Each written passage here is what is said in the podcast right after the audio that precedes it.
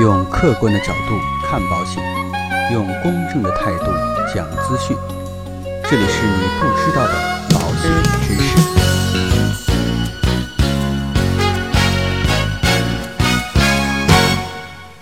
好，各位亲爱的朋友们，大家好。应该说，随着广大消费者保险意识的增强，现在越来越多的人呢，开始选择购买保险，特别是人身保险，作为自己投资理财和规避风险的重要工具。但是呢，很多的朋友啊，对保险认识不足，这一点呢，就被一些金融机构和保险的销售人员钻了空子，向我们的消费者提供虚假或者让人误解的信息，侵害了广大消费者的合法权益。所以，作为普通的消费者，首先呢，我们要了解一下保险销售它的误导一般会有哪些形式。第一种误导呢，叫做进行虚假的宣传。这个呢，可能是我们的部分的销售人员啊，为了增加他的销售业绩，然后呢，擅自去印刷了一些啊，可能含有虚假宣传内容，或者呢，容易造成欺诈、误导相关内容的保险产品说明书或者其他的宣传资料。这个呢，就会很容易造成我们对保险不是太了解的消费者对这款产品片面的理解，并且呢，很容易就掉进了保险的坑里。第二类误导的行为啊，主要是混淆保险产品和银行存款或者是基金以及银行理财等其他金融产品的概念。可能有部分的保险代理人呐、在介绍保险产品的时候，刻意回避或者模糊产品的性质，并且套用像本金呐、存入啊、利息啊等概念，并且呢，将保险产品的利益和银行的存款的收益、国债收益等进行片面的对比，让我们的消费者啊陷入用钱的时候就可以随时取回保费的认识误区。这个呢，也是个很大的问题啊。第三类误导呢，一般就是夸大保险责任和投资收益。那为了吸引我们的消费者购买保险产品，我们有些销售人员在介绍保险产品的时候，往往会信口开河，对公司的经营情况啊、收益成果啊这些东西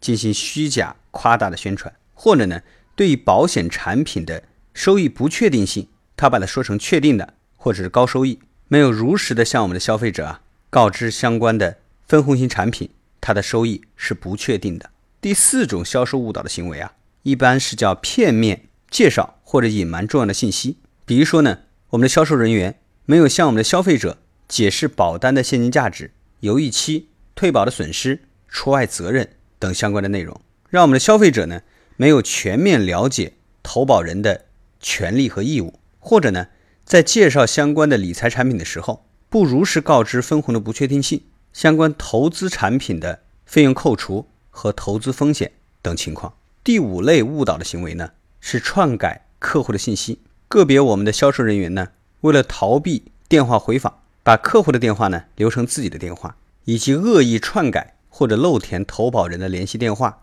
通信地址等客户的相关资料，来切断客户和保险公司之间的联系。其实讲到这里啊，真的感觉到，其实保险的销售误导行为啊，真的非常的可耻。但是呢，在日常生活当中啊，我们又难以回避，因此呢，在我们购买保险的时候，还是需要擦亮我们的眼睛，理性的思考，不要让销售误导的行为蒙蔽了自己的双眼。那作为消费者，我们应该如何防止被销售误导呢？首先啊，我觉得作为消费者，我们还是应该尽可能去了解更多的保险知识。如果我们对保险知识掌握不足，对于保险产品呢了解又不多，就很容易去听信保险销售人员对于保险产品的讲述和描述。这个呢，也在一定的程度上给了销售误导可乘之机。第二个呢，我们应该认真去阅读相关的宣传材料，并且呢，理性去分析销售人员的承诺。在购买保险之前啊，我们要看一看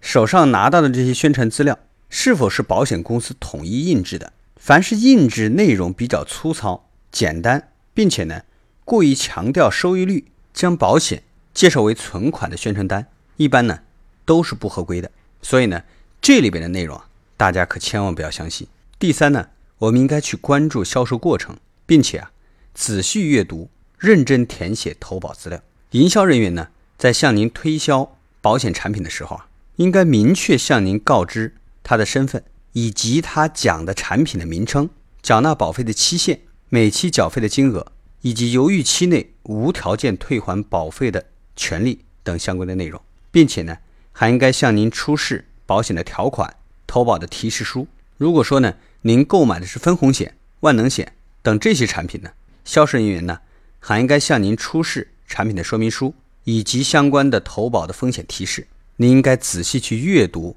相关的投保单、投保提示书等相关的投保资料，并且呢，要亲笔签名。第四呢，我们应该认真去对待保险公司的回访。一般情况之下呢，签了保单之后啊，我们会收到纸质版或者电子版的投保单。在这个时候呢，我们应该及时去阅读相关的内容，并且呢，再次去确认我们的保险责任、缴费期限、退保的损失等相关的内容。和您在购买的时候，您的意愿是否相符？如果在这个时候您后悔，其实还是来得及的。一般情况下，在十天之内，这个叫犹豫期。如果说觉得这个保单不合适，只需要承担一个工本费用啊，这个很便宜，然后呢就可以全额退还你所交的保费。所以啊，当有电话回访的时候啊，您清楚就回答清楚，如果说不清楚就回答不清楚啊，这个一定要如实去告诉我们的电话回访人员。其实呢。买保险啊，就为的是一份安心。如果说在选择保险的过程当中，